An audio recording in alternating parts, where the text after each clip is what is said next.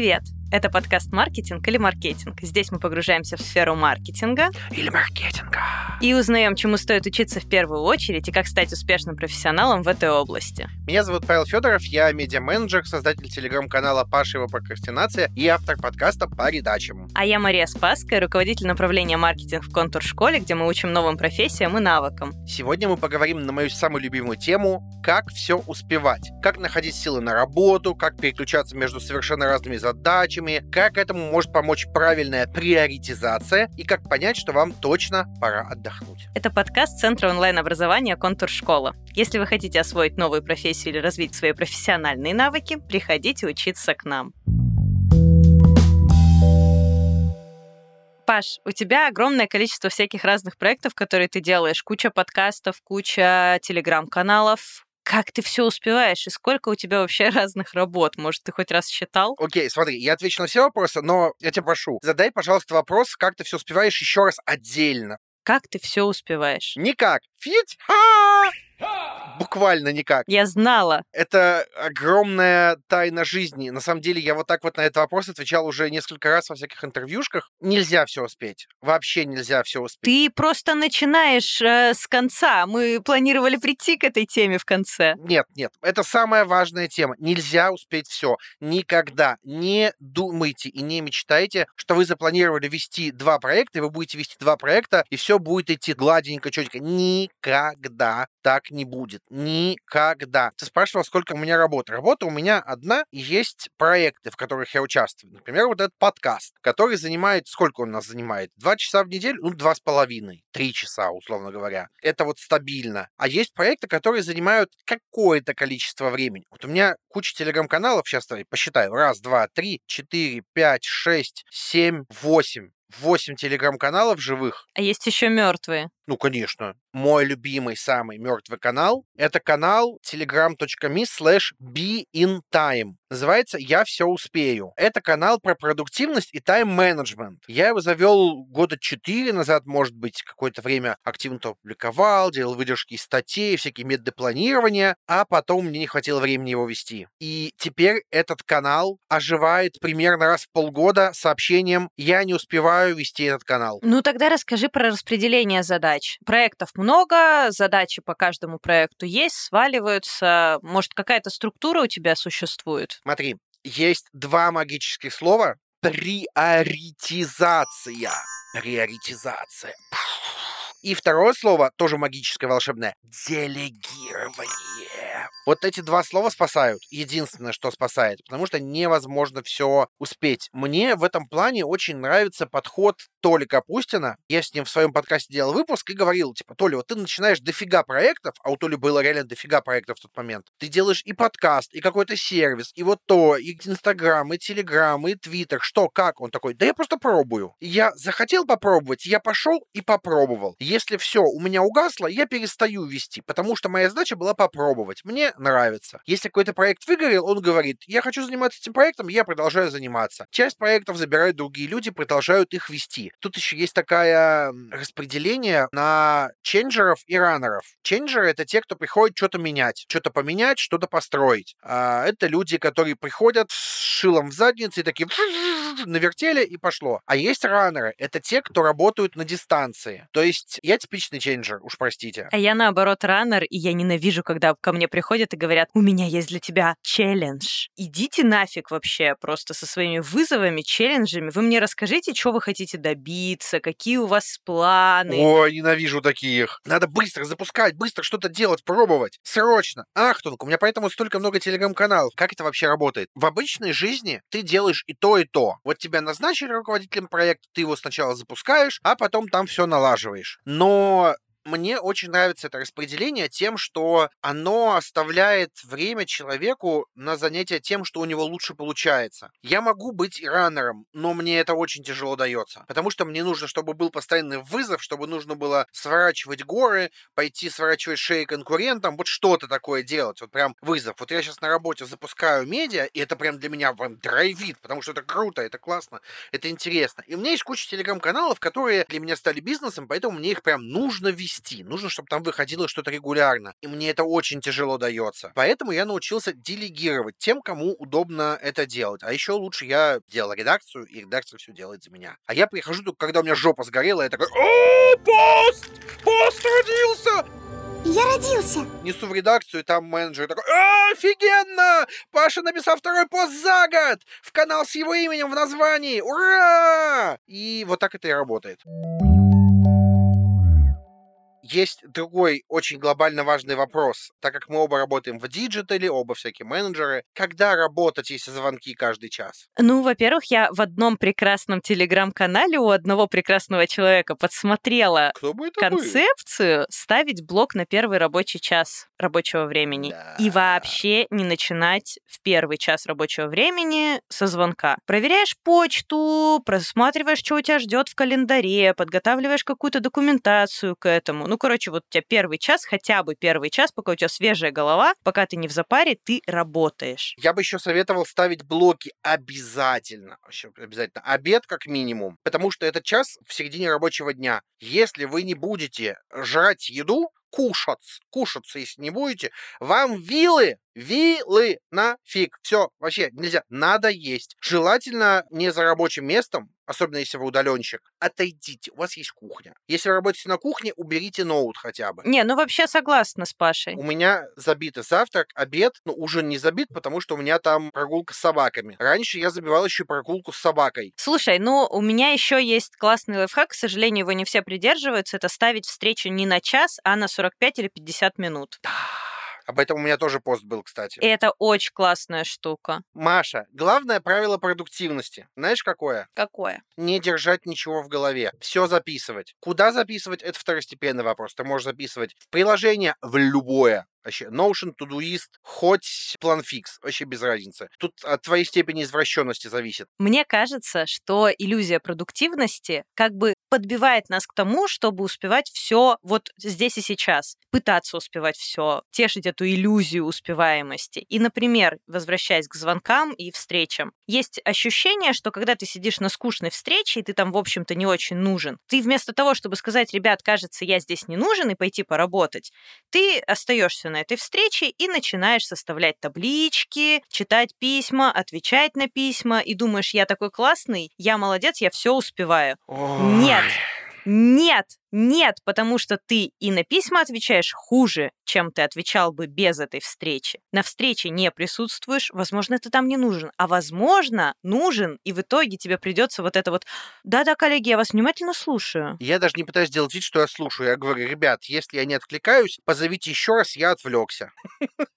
Я тут купил себе платную рассылку, и они там как раз вот про то, как э, работать, когда у тебя миллион чатов, когда у тебя звонки один за другим. Очень четко говорит. И если вы приходите на звонок и понимаете, что вы там не нужны, говорите, ребята, я пошел. Если вам не ставить слово, пишите в чат, ребята, я пошел, если что, позовите меня, я вернусь. И идете работать, и строго это делаете. И э, строго говорите, ребята, я не хожу на встречи без повестки, например. И прям не приходите на встречу. И какое-то время вас посчитают мудаком, но потом все привыкнут, и это будет работать. Я, например, поэтому тихонечко ввожу разные правила. Например, сейчас появилось правило обязательное. После каждого звонка больше, чем на два человека, написать summary, meeting notes, как хотите называйте. О чем договорились, кто берет задачу, в какие сроки. Все. Три предложения, это уже хорошо. Это помогает в том числе не терять важные мысли. Очень хорошая тема. Хоть и очевидная, кстати. Да, вообще, в принципе, постмиты очень хорошая история. Постмит. И вот еще одно название интересное. Маш, у тебя сейчас разорвется сердце. Знаешь почему? Там есть совет если вас добавили в чат, вы понимаете, что вы там не нужны, выйдите из чата. Ты чё, ты чё, ты чё? Если проект закончился, выйдите из чата. Если вас добавили в чат для решения какого-то вопроса, вы решили вопрос, напишите, ребята, я пошел, если что, верните, и выйдите из чата. Нет, ну это, конечно, звучит очень логично, но моя рука не поднимется серьезно. Короче говоря, Правильно ли я понимаю, что все успеть Unreal и лучше успевать меньше, но лучше? На мой взгляд, да. Кажется, что это нереальная задача, но, возможно, Паша, это у нас с тобой не хватает опыта или внутренних сил, как с выходом из чатов, чтобы как-то прям все успевать, вот прям вообще все. Ты прикинь, где-то есть чат, где мы с тобой в одной онлайн-школе делали курс и обсуждали это. Прикинь, сейчас мы с тобой из него выйдем. И он умрет. Пойдем так и сделаем. Пойдем. Но для начала давай лучше встретим Евгения Давыдова, сооснователя коммуникационного агентства Setters, который собаку съел на том, как настраивать приоритизацию задач для себя, для своей команды, для целого агентства. В общем, я надеюсь, что Женя нам объяснит вообще поподробнее, как можно приоритизировать задачи и все-таки успеть все. Классно, не знал, что Женя кореец. Ну, собаку съел. Паша! Женя, привет. Мы представили тебя как сооснователя Setters, но ты сейчас являешься лицом и всяких других компаний. Refill, H. Сколько всего у тебя работ вообще? Расскажи немножечко про себя. Я, наверное, позиционирую себя как такой серийный предприниматель. Ну, то есть я стараюсь это все не превращать в абсолютный расфокус. То есть проектов, правда, много, но то, как они выстроены, не забирает у меня огромного количества энергии. И все они достаточно синергетические в похожих сферах. А, сейчас я работаю с креативным агентством, с образовательным проектом, с wellness-брендом, с двумя HR-стартапами, с PR-агентством, с приложением и сервисом по изучению китайского языка. Запускаем медиа, и примерно через неделю уже будет запуск. Ну, к выходу подкаста уже будет, значит. Да, да, да. Возможно, мы уже запустились, опубликовали все манифесты, все супер. И еще есть пара проектов, которые в стадии запуска вот в июне, в июле будут. Итого я считал, получалось 11 проектов, не включая какие-то личные штуки. Ну и расскажи, как ты управляешь таким количеством проектов и как распределяешь свое время? Я пробовал очень много разных механик. Я начитался сначала умных книг, и в одной из них я прочитал, что круто разводить все по дням недели. А, полная ерунда. Ну, то есть вот этот вот формат, что в среду ты занимаешься один, в четверг другим, абсолютно не работает, особенно в условиях удаленки, смешанных команд э, и вот этого всего. Это, правда, сложно. Для меня, наверное, важно будет здесь проговорить, что я не являюсь везде прям операционным лидом. То есть вот прямо с какой-то регулярной операционной частью, в которой я прям присутствую, подписываю регулярно какие-то там документы. С большим количеством регулярных задач я нахожусь в агентстве. То есть я SEO, у меня прям здесь вот такая роль в организационной структуре, то есть меня можно из нее уволить. Я не только фаундер, но и SEO. В остальных проектах я стараюсь быть участником всех стратегических сессий и основных принятых решений, но постоянной, регулярной операционной деятельности я стараюсь как бы ну, не подсаживаться на нее. То есть моя главная мантра не быть стопором в процессах других людей. То есть сделать так, чтобы я нигде никого не стопорил, никто в меня не упирался, не останавливался в то, что я кому-то не ответил в Телеграме, или что я не ответил кому-то на почту, или там не принял какое-то решение, от которого вот все зависят. И когда ты подходишь, э, ну, в целом, к бизнесам э, вот с такой идеей, с такой я ее называю мантра, потому что я, правда, часто повторяю, становится проще. Плюс, скоро уже будет два года как, у меня есть прекрасный бизнес-ассистент, который очень мне помогает и практически меня дублирует и клонирует. Настя для меня является такой очень важной, связующей с внешней жизнью частью меня. То есть, кроме того, что у тебя есть текущий проект, у тебя же есть всегда много предложений, много каких-то запросов, какие-то вот эти бесполезные встречи, а давай выпьем кофе, вы вроде прикольные чуваки, мы тоже прикольные, нам надо своей прикольностью обменяться. И тебе же сначала это очень нравится, и ты вписываешься вообще во все, потом ты понимаешь, что это как-то надо фильтровать, и ты не бесконечен. То есть вот это вот ощущение конечности времени, конечности энергии очень важно для предпринимателя, для любого человека, который хочет еще совмещать в себе несколько ролей. В этом плане мне очень помогает Настя. Но здесь я не хочу выглядеть человеком, который просто рекомендует всем. Ребята, просто наймите бизнес-ассистента, и все ваши вопросы закончатся. Нет, ну до этого времени я тоже как-то существовал, жил, у меня было несколько проектов, тогда их было поменьше, но Настя пришла, когда уже было, по-моему, 5 или 6 проектов, поэтому достаточно большое количество. Что для меня, наверное, еще очень важно, что у меня есть выходные. Ну, то есть вот это очень, очень важное правило. То есть, Роскошь. да, да, воскресенье это прям вообще святой день. То есть я вообще ничего не делаю по воскресеньям. Но вот у меня абсолютно свободный день. В субботы я иногда в каких-то крайних случаях, это в среднем бывает раз в месяц, в два, я назначаю какой-нибудь один-два звонка. Ну, бывает так, что ты просто с кем-то состыковаться не можешь. И это тоже дает большое количество энергии, то, что ты понимаешь, что у тебя есть какая-то вот какой-то оплот, какая-то стабильность, какая-то как бы, там важная штука штука. Ну и еще я сначала считал это дикой эзотерикой, вот это, знаете, там, уровень энергии, делать те штуки, которые дают тебе энергию, там, и вот все вот это. Я смотрел на эту с ухмылкой в формате, ну, как бы, нет, нужна просто нормальная дисциплина, встал и пошел. В целом это работает какое-то время, ну, я про дисциплину, но в долгосрочном именно периоде очень важно научиться распознавать те вещи, которые, правда, дают тебе много энергии и заряжают, то есть конкретные, может быть, люди, конкретные темы для обсуждения, конкретный вид спорта. И такая же история с вещами, которые отнимают огромное количество энергии. Ну, то есть, может быть, два абсолютно профессиональных, прекрасных человека. Но для одного разобраться в Google таблице с cash flow за 5 месяцев по какому-нибудь бизнесу, это просто смерти подобно. И он уже через 20 минут играет в какую-нибудь игрушку таймкиллера, вообще не понимает, зачем он сидит на работе. Для второго это окей. Как бы он чувствует себя как рыба в воде, ему, правда, классно этим заниматься, он видит причинно-следственные связи, это дико интересно, прослеживать там что-то по месяцам. И вот важно регулярно себе задавать вопрос, он такой коучинговый, и тоже может быть эфемерный, что ты терпишь? Вот что ты прямо сейчас терпишь? Главное, самому себе не лгите.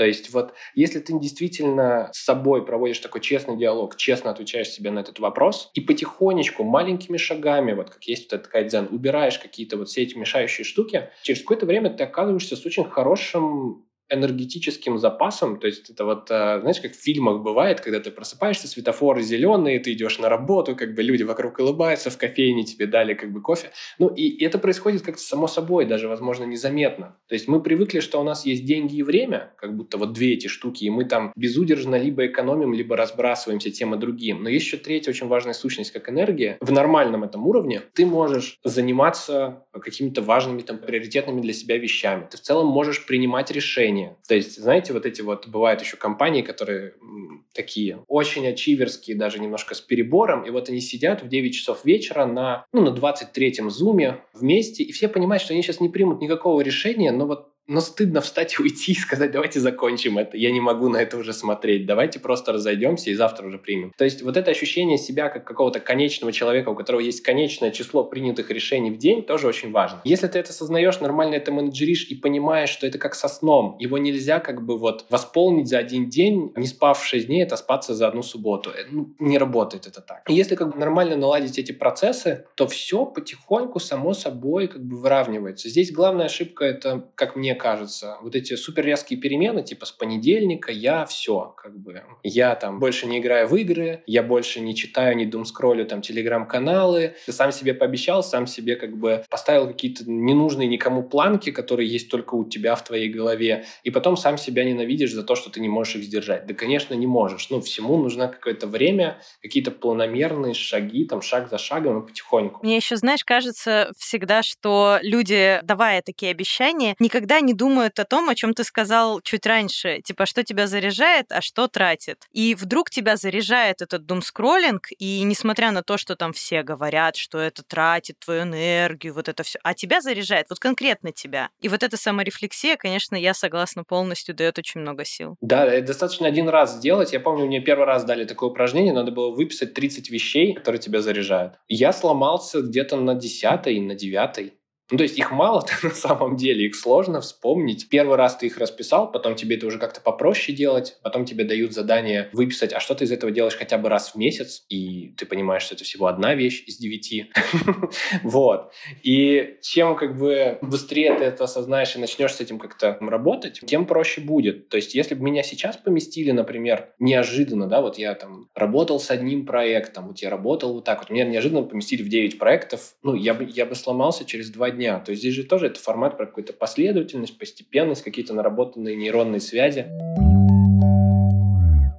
много поговорили про жизненные силы, про вещи, которые заряжают. Это правда супер крутое. Но мы начали с того, что ты говорил, что читал много умных книжек и из них какие-то методы брал. Какие-то из них остались еще вот сейчас? Если бы мне сказали просто вот одним словом объясни все то, что касается тайм-менеджмента, там, достижения целей, как бы вот все эти штуки, ну, приоритизация. Просто нормально приоритизировать и заниматься этим осмысленно. Не в формате, когда все уже горит, и тебе надо отменять Zoom, когда ты уже на него на две минуты опаздываешь, да? А в формате, когда у тебя есть какое-то время, когда ты действительно приоритизируешь свои задачи. Вообще вот эта вот рефлексия, умение посмотреть на себя со стороны, то, чем ты занимаешься, на что ты на самом деле тратишь время, не то, что прописано у тебя там в зонах ответственности, я не знаю, не то, что как бы ты рассказываешь своим друзьям о своей работе, а то, чем ты на самом деле занимаешься, нормально разложить, приоритизировать, понять, что из этого не супер важно, что из этого можно убрать, на чем лучше стоит сконцентрироваться, что дается тебе там лучше всего. Это основной совет. Все остальное — это такая декоративная косметика, которую можно уже потихонечку как бы докидывать, улучшать, постоянно как бы докручивать. Но самое важное слово — это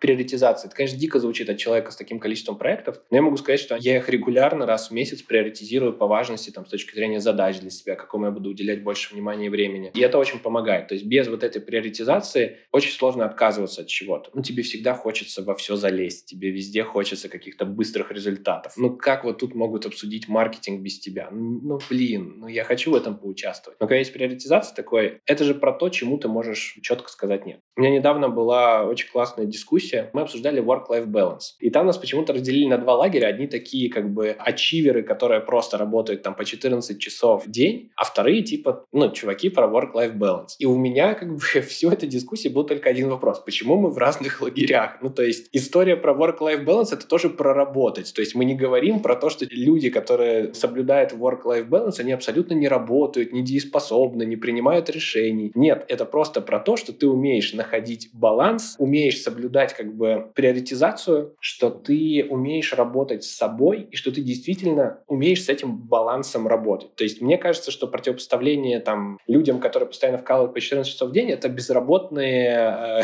э, чуваки, которые абсолютно ничем не занимаются. А work-life balance — это как раз про вот это вот понимание себя, понимание, что при этом ты адекватно как бы и вовремя принимаешь решения, что ты работаешь, что ты работаешь достаточно эффективно, что ты идешь в любом случае каким-то там своим намеченным целям, задачам и так далее далее. У меня есть вопрос про очень тревожную штуку. Жень, что думаешь про многозадачность? Что ты думаешь про делание много дел параллельно, повышение производительности благодаря тому, что ты сидишь и отвечаешь на письма, а в это же время идет МИД, на котором тебе тоже нужно что-то слушать. Вот эта вот концепция многорукого человека. Я сам с этим борюсь. Мне кажется, это просто какая-то психологическая травма, что-то кому-то доказать, собственную значимость, полезность, мегаэффективность э, и так далее. Сам так работаю, делаю. То есть вот я люблю вот этот вот формат, что какой-нибудь невероятный, хороший пример, пишу там что-нибудь в Телеграме, пока идет какой-нибудь звонок и так далее. Есть ли в этом хоть э, какой-то процент эффективности и считали, что это круто? Нет. Ну, то есть это тупо какое-то, мне кажется, расстройство, что просто тебе вот почему-то надо что-то делать, тебе вот не сидится на месте, и ты считаешь, что ты там просто так тратишь время. Стараюсь с этим тоже бороться потихоньку, в этом плане я тоже не идеален. Я не считаю это эффективным, абсолютно. Я верю в переключение между задачами, то есть у меня вот было, например, на прошлой неделе, у меня был смешной такой ряд из задач, получается, все пять дней у меня ни один Zoom не был в одном и том же бизнесе. Получается, что подряд у меня ни разу они не пересеклись, то есть всегда были какие-то разные проекты. И в это я верю. Переключаться прикольно, как бы если ты нормально с этим работаешь и комфортно себя в этом чувствуешь, то супер. Но я где-то, кстати, читала, что мозгу необходимо время на это переключение, то есть как раз история про то, что типа Zoom 10 минут паузы, за время которых ты переключаешься на другое, это классно, это дает возможность, ну, набрать больше опыта. Нет, сто процентов. Да, у нас даже в агентстве мы, у нас 50 минут зума, а не час всегда. Ну, 10 минут перерыва — это супер важная штука. А внутренние звонки у нас вообще 20 минут. То есть то, что ты не можешь решить за 20 минут, значит, никто не подготовился к звонку. Ну, только один вариант. Если это какой-нибудь brainstorm, окей, но тогда вам ничего там не надо особо решать вопрос штурмите, за 50 минут поштурмили. Если что-то вот с решениями, мы стараемся 20 минут внутри ставить. У меня вот регулярная штука, что я спускаюсь, у нас просто два этажа офис, я постоянно спускаюсь после звонка какого-нибудь, он закончится на первый этаж, делаю там себе кофе, чай там или воды, набираю или еще чего-нибудь, поднимаюсь вверх, и у меня мини-физическая нагрузка, и я чуть-чуть уже перезагрузился, и есть какой-то, знаете, сигнал для тела, что все, сейчас мы переключаемся, чувак.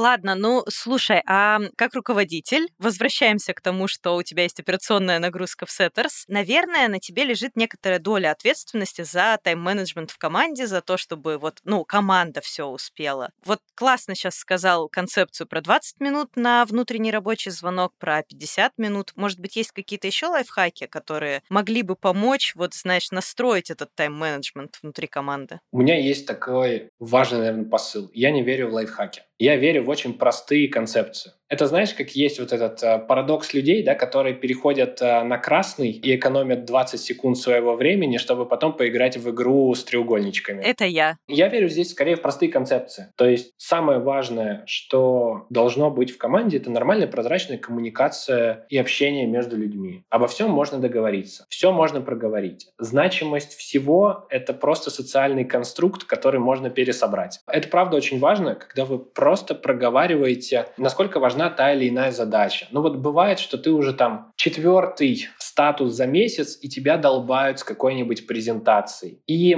есть вот этот вот формат, в котором такой, да, да, да, скоро она будет. А есть формат, в котором ты честно признаешься, что ты еще к ней не приступал, потому что искренне не понимаешь вообще, зачем она и кому она нужна. И у нас часто бывало такое, что когда человек поднимает такой вопрос, мы понимали, что на самом деле она никому и не нужна, она просто почему-то вот осталась у нас в какой-то тудушке. Я здесь верю, правда, в, ну вот в ту самую приоритизацию и коммуникацию, но только между людьми, когда все нормально засинхронизированы, обсуждают друг с другом какие-то проблемы, это практически невозможно достичь достичь на 100%. То есть вот вообще эскалация каких-то проблем там среди людей, она очень сложная. Как бы есть большой процент людей, которые молчат до последнего, копят в себе там все негативные штуки, вообще боятся там что-то обсуждать, и потом как бы вот просто резко, да, взрываются и говорят, да вообще на самом деле, ну и показывают всю свою картину мира за 20 минут в очень агрессивном формате. Хотя на самом деле еще год назад можно было бы это все решить, если бы ты дозрел и пришел с этим. Тогда и самое смешное, что на всех жизненных этапах ты потом понимаешь, да блин, это же вообще не важно это особо было, зачем я вообще так по этому поводу парился? Это как история с... Ну, это популярный пример, что если сейчас вспомнить любую двойку или тройку по контрольной в школе, ты ее воспринимаешь совсем по-другому с точки зрения значимости. Это совсем утрированный пример, но вот здесь очень важно просто общаться с командой. У нас есть еще классное правило, у нас есть такие анбординг встречи с новичками. Раньше было раз в три месяца, а сейчас из-за того, что найм в последнее время, конечно, не такой активно, раз в полгода мы делаем, на которых мы обсуждаем два абсолютно ненужных и тупых процесса в нашей компании. Ну, как бы вот ты прошел прошел анбординг, ты попробовал с нами поработать, но что для тебя было самое тупое и ненужное? Вот как бы без чего можно было обойтись? Эта штука помогает очень часто выхватывать абсолютно какие-то ненужные накопившиеся процессы. Ну, то есть, условно, почему-то там, не знаю, бухгалтер в 2018 году придумал, что надо делать вот так, как бы все запомнили,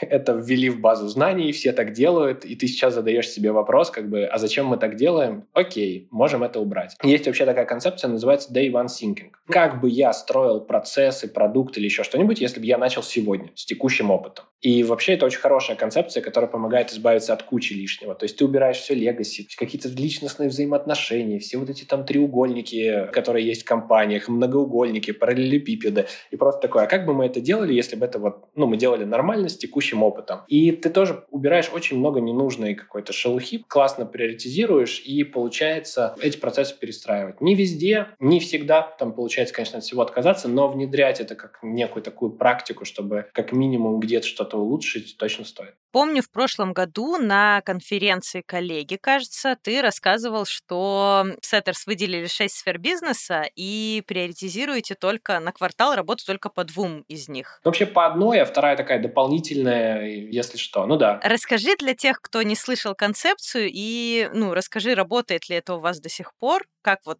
по прошествии времени как раз два часа назад мы обсуждали вот эту вот приоритизацию по этим штукам. Продукт, если что, у нас сейчас в фокусе. Можно просто разделить бизнес. Ну, все его делят как бы на разные части. У нас это было шесть. Это продукт, сервис, продажи, финансы, команда и бренд. Я их здесь называл не с точки зрения какой-то приоритизации внутренней, просто по памяти. И мы выставляем некий такой операционный план, обычно на полгода, как бы что, где мы вообще проводим, какие важные изменения нам нужны, собираем фидбэк от наших клиентов, от э, ребят внутри команды, от них, конечно, намного больше фидбэка в итоге. И расписываем некий такой операционный план вместе со всеми руководителями. И дальше мы приоритизируем какое-то одно направление как ключевое. Оно все взаимосвязано. И там всегда все тянется, что условно в продукт нужен ресурс, ну и в продаже нужен ресурс. Да и в финансах было бы круто этого же аналитика там подтянуть, тоже что-то подкрутить. Но когда у тебя нет какой-то фокусной штуки, которую вы в первую очередь делаете, но есть э, вариант, э, что вы не сделаете ничего. Просто потому что все будут тянуть в абсолютно разные стороны, и нет всеобщей договоренности, что время ресурс и так далее мы тратим в первую очередь вот на это. Когда у вас есть такая договоренность, намного выше вероятность, она, конечно, не 100%, но она намного выше, что вы те задачи, которые запланировали, как минимум по одному фокусному направлению сделаете. Могу сказать по статистике, что в среднем мы выполняем 65-75% вот всех этих задач, но из фокусных это всегда около там, 90%.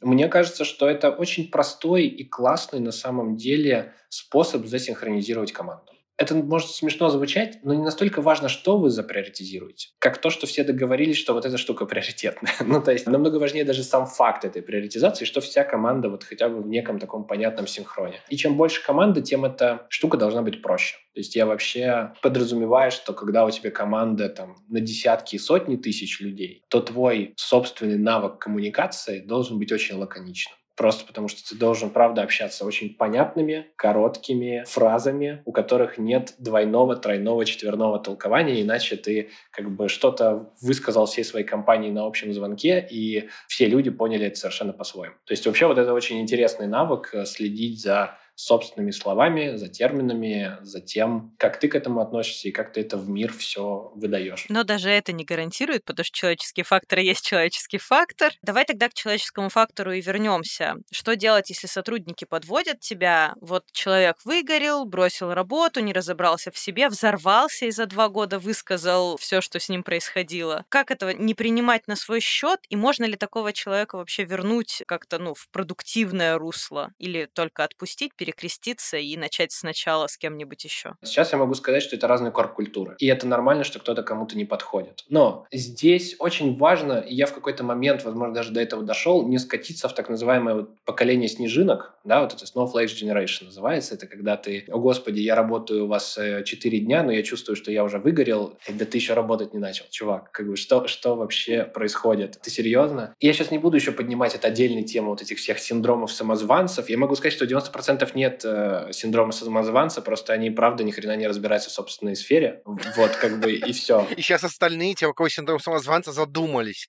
входят они в этот процент или нет. Да, да, да. Скорее всего, если вы задумались, то входите. Профессионально добавляем новую тревогу прямо в этом подкасте. Но здесь могут быть какие-то другие, там, более важные штуки. Да? Для нас приоритетнее, например, быть в авангарде нашей профессиональной сферы и делать только те продукты, которые, правда, немножко за гранью того, что привыкли видеть люди. Это абсолютно как бы, ну, мне кажется, достаточно понятная штука. Это значит, что вы не будете делать какие-то дженерик, непонятные там проекты, продукты и так далее. Вы будете топить вот за это, вы где-то будете там прикладывать сверхусилия, но зато вы вместе с чуваками двигаете сферу, для вас это действительно важно и так далее. Если раньше я всегда боялся, что придет какой-то такой человек, который скажет, господи, почему вы так там работаете много, зачем вам все это надо? И я бы пытался его как-то переубедить и сказать, да нет, все нормально, ты можешь работать медленно, работай вообще своем темпе, расслабься, все круто, то сейчас я понимаю, ну нет, он просто не подходит в эту корп-культуру. И вот многопроектность круто это показывает. У меня на самом деле в разных проектах где-то похожие очень люди и корп-культура, в некоторых она прям другая. Ну, потому что это, например, там проекты, в которые мы там не основывали, а пришли туда как партнер. И это дает очень хорошую насмотренность и понимание, что действительно разным проектам подходят абсолютно разные люди. Это дает понимание, что несмотря на всю твою человечность, несмотря на все твои какие-то внутренние дилеммы, господи, там хорошо я поступил или нет и так далее, а, очень помогают цифры, очень помогает язык цифр, язык каких-то результатов. Возможно, не надо там оцифровывать каждый час человека, но вообще понимать, как бы работает он со своей зоной ответственности или нет он тормозит прямо сейчас команду, мешает ли он остальным там сотни людей, вот конкретно вот этот один человек. Можешь ты сейчас там с ним что-то сделать, перевести его в другую сферу, где он будет эффективен или нет. И чем быстрее и честнее ты признаешься, тем лучше будет всем людям вокруг, и самое главное, этому человеку будет лучше. Ну, то есть я совершал очень много ошибок, когда я людей вот просто как бы себя доводил, человека доводил, я его пытался там удержать всеми какими-то там силами в штуке, которые ему, ну, просто у него не горят этого глаза. Прям полностью с тобой согласна. Мне сейчас очень интересно, знаешь что, а тебе самому легко переключаться между разными корп-культурами? Нет, мне тяжело. Мне очень тяжело работать с медленными людьми. Мне очень тяжело работать с людьми, которых мне надо ставить их аудиосообщения на X2, X3 или X4. Ну, просто это особенность, да, такая. Человек очень медленно, например, разговаривает. И ты прямо на пятой секунде уже понимаешь, что он скажет на 30 секунде, потому что в целом ты уже прошел весь его этот путь, который у него сейчас прямо происходит в голове, ты понимаешь, к чему он ведет. И я вот, вот эти 25 секунд между вот этими 5 и 30, я не могу. Я как бы слушаю то, что я уже в принципе понял. Меня это дико раздражает, меня это дико бесит. Я просто стараюсь с такими людьми не общаться и переводить коммуникацию там на кого-нибудь другого. Для кого это окей. Вот и весь секрет. Звучит прям отлично. Полностью отзывается у меня, и в том числе про медленных людей, э, которые медленно разговаривают. Я даже Пашу умудряюсь слушать на X2, хотя Паша вообще-то очень быстрый человек. Маша, я сегодня записал кружок друзьям, и мне сказали, что включилось на X2, и они убавили, потому что было слишком быстро. Я знаю, что нужно уже не спросить, Маша. Давай. Мы с тобой начали обсуждать до прихода Жени. Женя, смотри, я в одной умной рассылке вычитал совет. Если вас добавили в чат, и вы решили все вопросы в этом чате, выходите из этого чата. Что думаешь? Слушай, я обычно добавляю в архивы. Вот и у меня рука не поднимается выйти. Для меня, например, человек, который, типа, решил вопросы, вышел из чата, я такой, да ты что, охерел, что ли? Мы тут что, просто так сидим? Это как человек, который вышел просто из-за стола и ушел. Ну, то есть, вот для меня это, например, не прикольно. Если он просто как бы закинул его в архив, потом не увидит ни одного сообщения, для меня это ок. Итак, у нас рубрика развлечения. Ну, то есть та рубрика, где Паша издевается надо мной, кто бы не задавал тон. Сейчас моя очередь. Паша, приоритизация. Приоритизация, так. Нет, я все еще не издеваюсь над тобой. У нас есть список из 10 разных задач, которые тебе нужно расставить по приоритетам. Я тебе сейчас их назову. Так. Итак, 10 задач. Давай. Организовать встречу с новым клиентом, завершить отчет о продажах за прошлый месяц, сегодня 10 число нового месяца, запланировать корпоратив, провести анализ конкурентов и выявить их преимущества и слабые стороны, ответить на накопившиеся электронные письма, обновить презентацию продукта перед предстоящей защитой, защита послезавтра, выгулять собак, запланировать стратегию продвижения в соцсетях на следующий месяц, поиграть в Fortnite, сделать домашнее задание для дочки. Окей, давай. Так, сейчас будут пасхалочки для тех, кто слушает нас не первый выпуск. Смотрите, делегирование и приоритизация. Окей, завершить отчет о продажах за прошлый месяц. Доверяем директору по маркетингу обезьяне. Раз, готово. Сделать домашнее задание для дочки. Делегируем дочке. Все, готово. Организовать встречу с новым клиентом. Доверяем сети из волнистых попугайчиков.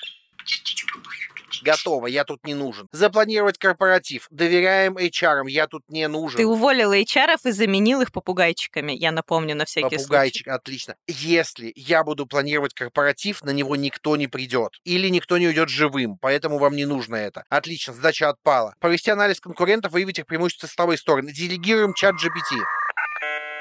Все очень просто. Ответить на накопившиеся электронные письма. Беру эту задачу первой, решаю за 15 минут за счет того, что у меня готовы сниппеты на все и готовы быстрые ответы. Готово. Объявить презентацию продукта перед предстоящей защитой. Она послезавтра. Делегируем бизнес-ассистенту. А, ты, то есть, нанял э, бизнес-ассистента Да. после того, как пообщался с Женей. Да, Не только да. чат GPT, сеть волнистых попугайчиков и обезьяна, но и бизнес-ассистент. Да.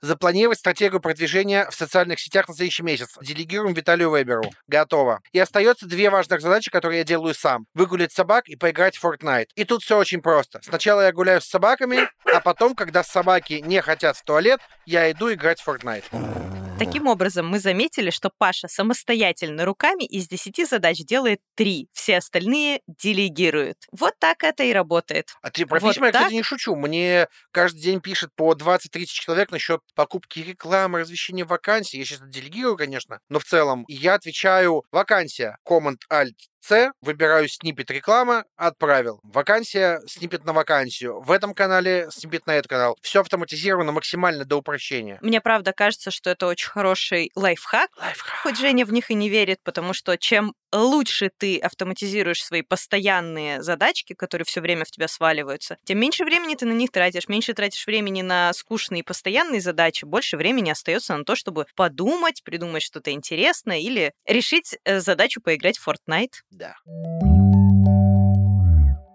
Маш, у меня другой вопрос есть. Смотри, я как человек, который ходит в отпуск раз в год, и ты как человек, который ходит в отпуск каждый месяц. Это неправда. Чтобы вы понимали, предыстория. Мы с Машей работаем вместе уже, получается, Три года. да, три года. Постоянно мы с Машей списываемся раз в месяц. Она такая, ой, я в отпуск в Анапу. Ой, я в отпуск в санаторий. Ой, я в отпуск в Подмосковье. То э, муж везет меня куда-то, не пойму куда, в аэропорту узнаю. Короче, Маша, ты постоянно в отпуске, никогда не работаешь. Как понять, что пора отдохнуть? Как ты понимаешь, что тебе нужно отдохнуть вот э, через три недели после прошлого отпуска? Как вы понимаете, у меня, как у человека, который работает в офисе уже сейчас, 28 дней отпуска в году. И Паша сильно преувеличивает, когда говорит, что я отдыхаю каждый месяц. Но я действительно планирую отпуск. У меня есть один большой отпуск в две недели в августе или сентябре и недельные пятидневные отпуска в течение года. Плюс некоторые эти самые отпуска я подстраиваю таким образом, чтобы там, ну, зацепить майские, еще что-то. Почему? Потому что самая важная часть моей работы — это думать. А, к сожалению, уставшим мозгом думать очень плохо получается. Ну и, собственно, для меня как раз концепция почему плохо заниматься многозадачными делами, почему плохо пытаться переключаться на не своей скорости, почему стоит вообще, в принципе, обращать внимание на себя, саморефлексировать, вот все, о чем говорил выше Женя. Потому что уставшим мозгом ты не можешь быть продуктивным, ты не можешь хорошо работать. И, соответственно, для меня принципиально важно это действительно опереться на себя, понять, что тебя заряжает, что тебя не заряжает, и заранее запланировать какие-то моменты, когда ты точно будешь отдыхать. Потому что твой мозг такой, типа, так, ну сейчас еще недельку поработать, потом отдохнем. И что удивительно, Паша, ты начинаешь меньше болеть, потому что до того, как я начала практиковать вот эти вот моменты отдыха и отпуска, мой организм делал очень простую вещь. Он такой, кажется, мы устали, кажется, мы устали. Маш, мы точно устали. Маш, устали. Не слышишь? Отлично, ангина. И ты, короче, ложишься на неделю без голоса, с температурой под 40, и такой, я не могу работать. Я зуб тебе даю, что это связано не с тем, что у меня там плохой иммунитет, а с тем, что я просто устала, и весь мой организм утомился добиваться того, чтобы я отдохнула. Не допускайте этого, не давайте организму свалить вас в постель просто для того, чтобы вы передохнули. Ставьте себе какие-то бытовые моменты отдыха. И отдыхайте не только в отпусках. Планируйте маленькие отдыхальные моменты прям вот внутри рабочего дня. То, что Паша говорил про 15 минут полежать, то, что Паша говорил про прогулку с собакой вечером. Если у вас нет собаки, выйдите и погуляйте себя, в конце концов, вы точно лучше собаки, и вы тоже заслуживаете. Я поэтому гуляю с собаками четыре раза в день, чисто для себя. Собакам столько не нужно. Не, они находят, что сделать, у них есть дела. Давай вообще в самый финальный итог. Правильно я понимаю, что если свести наш выпуск к одной фразе, то она будет такая. Успеть все невозможно. Успеть все невозможно, делегируйте и Приоритизируйте. приоритизируйте. Это был подкаст «Маркетинг или маркетинг». Ставьте нам оценки на тех площадках, где вы слушаете подкаст, пишите отзывы и обязательно предлагайте свои темы для обсуждения в будущих эпизодах. И вы знаете, мы тут поняли, что в нашем перечислении команды не было одного очень важного человека, который работает все это время с нами, но до сегодняшнего дня оставался в тени. Иронично, что мы это сделали именно в подкасте про маркетинг. Над подкастом работали редактор Эдуард Царионов, продюсерка Лена Николаева, маркетолог проекта Таня Борисова, звукорежиссер Андрей Кулаков, композитор Ильдар Фатахов.